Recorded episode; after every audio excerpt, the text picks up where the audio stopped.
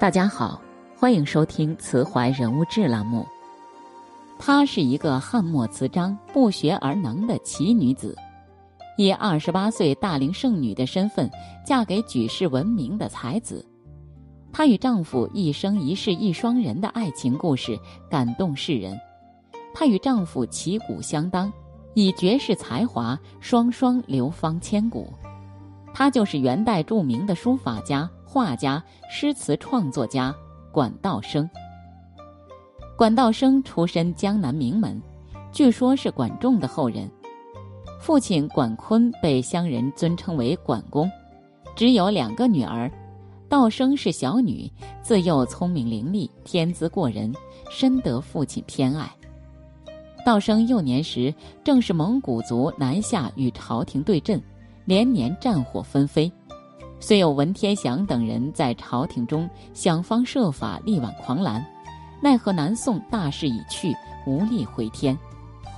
环境恶劣，管坤却不忘女儿的教育。他与一般读死书的知识分子有所不同，没有重男轻女之心，思想前卫，行为大胆。管坤发现道生天赋异禀，一点就通，更加对他精心培养，他也从不偷懒。读书非常用功。南宋灭亡之时，管道生恰逢豆蔻年华，容颜靓丽，身姿曼妙，满身才艺，妥妥的名媛气质。如此优秀的女儿，必欲得佳婿。然身处乱世，嫁什么人更需谨慎。她又是父亲的心头肉，尽管有无数的达官显贵的公子哥前来攀亲，她始终没有点头。而管道生富养的生活让他眼界和格局高于一般女子。书中那些举案齐眉的爱情故事，让他深知幸福婚姻需要势均力敌的匹配，心心相印的婚姻才能长久。而那些不幸的故事，让他知晓女人嫁错人的惨烈，坚定宁可剩女也不将就的婚姻观。他耐心等待那个人品高洁、与他灵魂契合的男子出现，这一等就等到了二十八岁。那一年，他遇到此生最爱，一个落魄的皇族，三十六岁依然单身的赵孟俯。据说两人相识源于管道生的一幅画，管道生被请去在湖州占佛寺画了一幅修竹图，此画引人围观。一向以能书善画的赵孟俯，自然不会错过这样的热闹。当他亲眼见到这幅画时，颇感吃惊，心生赞赏，找人引荐认识。才子佳人相遇，自然惺惺相惜。管道生的父亲早就知道赵孟俯，从心里认可他，极力撮合二人终成眷属。赵孟俯后来记载：“禹与公同里干。”公又觊觎，以为新贵，故夫人归于我。其实不管什么年代，没有该结婚的年纪，只有该结婚的感情。不可因年龄到了将就着结婚，给自己的人生埋下不幸的伏笔。在爱情未曾来临时，你要好好的对自己。当你变得更好，定会遇到和你相称的人。婚后的她跟随丈夫来到京城，那时赵孟俯已经是五品的兵部郎中、奉训大夫。作为赵府的第一夫人，她一点儿也不轻松，管理大户人家的家事，犹如今天管理一个大公司。看王熙凤管理宁国府，就可以窥见她的辛苦。在拜别顶相帖里，她曾经吐露心声，每天的事情都多得不得了。难有心境安宁之时。辛苦归辛苦，他却将家里家外打理得井井有条。过年过节、祭祖之事都按规定办好，亲朋好友人情往来之事从不失礼节，各种麻烦事他都应对自如。赵孟俯为官清廉，俸禄维持家用，难免有捉襟见肘之时。他总是自己辗转腾挪，从不让他为此事分心，减他后顾之忧。他心思细腻，每每看出丈夫因官场之事情绪低落，便安慰打气：“官人，你若有千斤担，为妻与你分担五百斤；官人，你若想浪江湖，为妻愿与你走天涯。”她是贤妻，也是良母。他对三子六女精心教导。管道生曾在一幅《题画竹》的诗中写道：“春晴今日又逢晴，闲与儿曹竹下行。春意近来农几许？森森稚子日边生。”借森森竹笋表达母亲对儿女的殷切期望。三个儿子也没有让他失望，全部成为著名的书法家。最难得的是，他在治家教育子女之余，并没有放弃做自己，从未降低对自己的要求，依然爱学习，闲暇时写写诗词、绘画，疏解心情。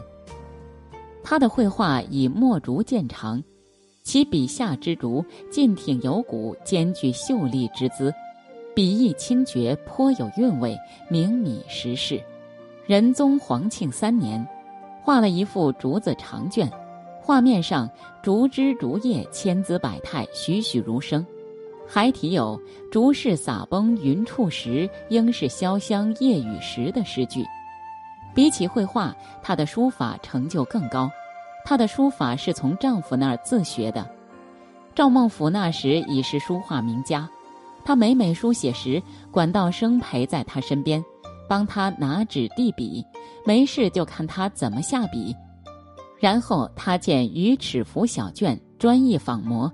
时间长了，聪颖的他竟然无师自通，这让赵孟頫很是骄傲，夸他的字落笔秀美，超逸绝尘。两个人经常一起联手作画，真真是夫唱妇随，传下来很多有名的作品。他的小楷端庄华贵、清闲自由，行书忧心俊逸，与丈夫的字极为相似，世人为之称颂。管夫人作书寸削纸片，人争购之，后学为之模范。管道生的才华被皇室赏识，元仁宗特意命令管道生书写千字文，将作品用玉轴装裱，送秘书监庄持收藏。又让赵孟頫用六种字体写了六卷，其子赵雍写一卷，收藏在一起。元仁宗自豪地宣布，让后世人知道我朝有出名的女书法家，而且是一家人都擅长书法，多么神奇！不愧是金口玉言，后人果真给了管道生极高的评价。他与东晋的女书法家魏硕魏夫人并称中国历史上的书坛两夫人，妥妥的人生赢家呀！生活无忧，她却从不在婚姻里偷懒，也从不做丈夫的附庸，努力做自己，经营自己，成就更好的自己。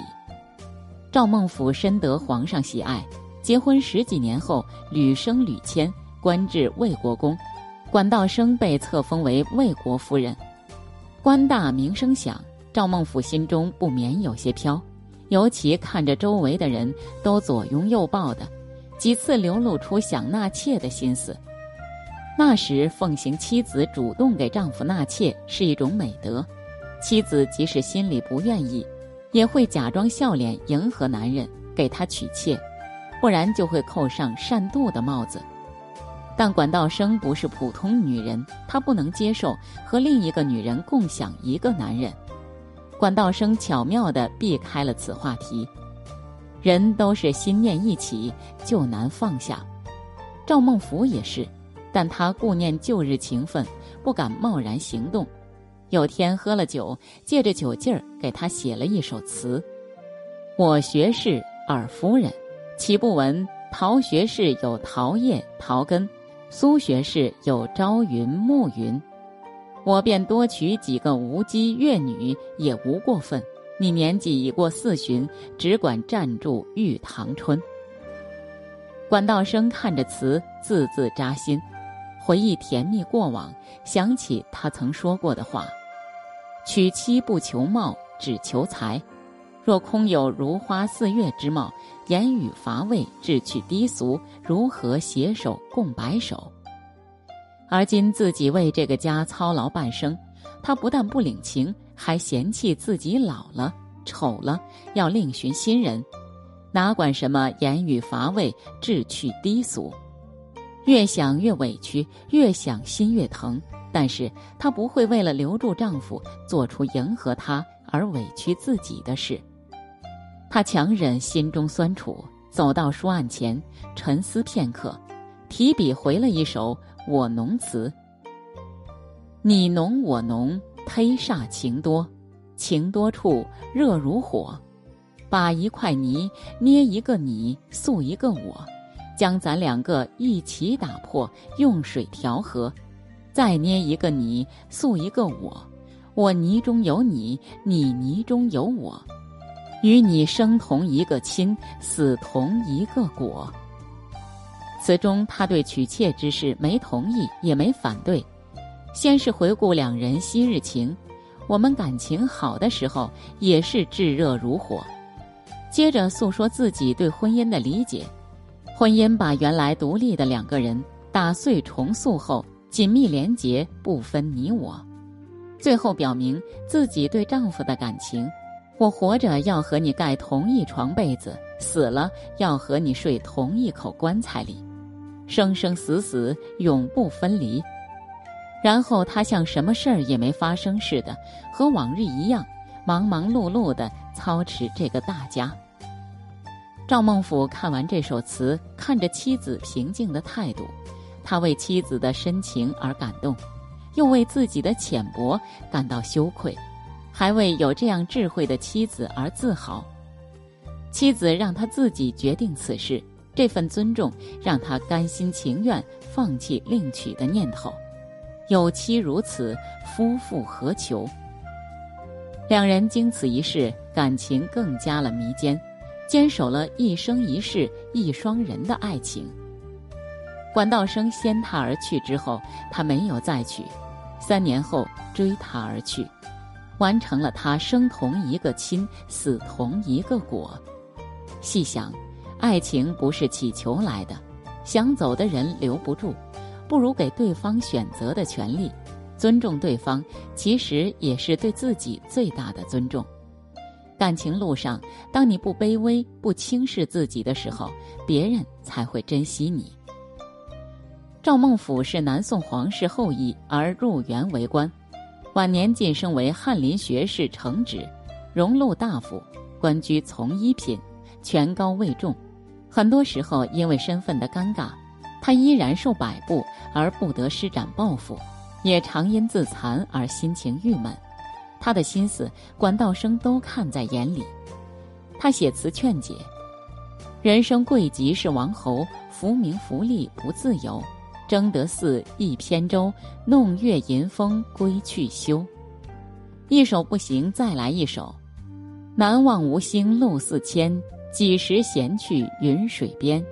名与利付之天，笑把鱼竿上画船。如果不快乐、不自由，咱就不干了。他永远是他坚强的后盾。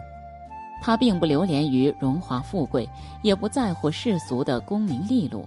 只要是和他在一起，他愿意与他归隐，一起过闲逸自由的清淡生活。